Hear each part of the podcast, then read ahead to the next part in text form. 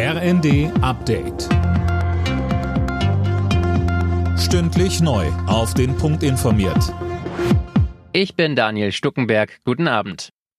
Die Ampelregierung hat ein Eckpunktepapier zur Legalisierung von Cannabis auf den Weg gebracht. Der Plan, Erwachsene sollen bis zu 30 Gramm für den Eigenbedarf besitzen dürfen.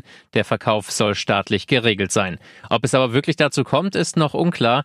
Bayerns Gesundheitsminister Holleczek hält nichts von dem Vorhaben. Er sagte bei NTV, Unabhängig von den vielen rechtlichen Fragen sagen mir die Mediziner, das ist der falsche Weg. Ich habe auch mit Apothekern nochmal gesprochen, die mir sagen, dieser Verkauf eventuell in der Apotheke entspricht auch nicht dem, was sie unter ihrem Heilberuf verstehen, also unter Medizin und Arzneimittel. Da gehen wir doch einen völlig anderen Weg, äh, wenn wir dieses Genussmittel freigeben. Und der Staat sollte das nicht tun.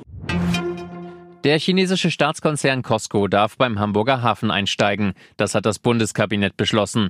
Die Reederei darf sich mit 24,9 Prozent an einem Terminal beteiligen. Ein Kompromiss, denn eigentlich waren 35 Prozent geplant.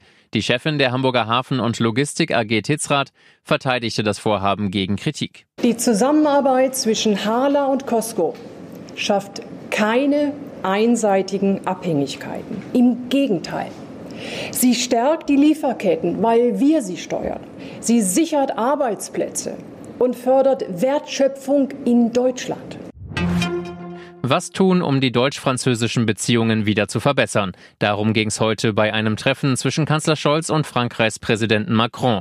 Beide Länder sind sich gerade bei vielen Themen uneins, wie etwa der Energiepolitik. Über Ergebnisse der Gespräche ist nichts bekannt.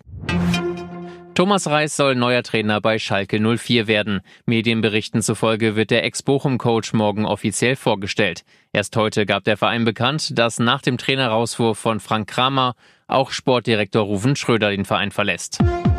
Alle Nachrichten auf rnd.de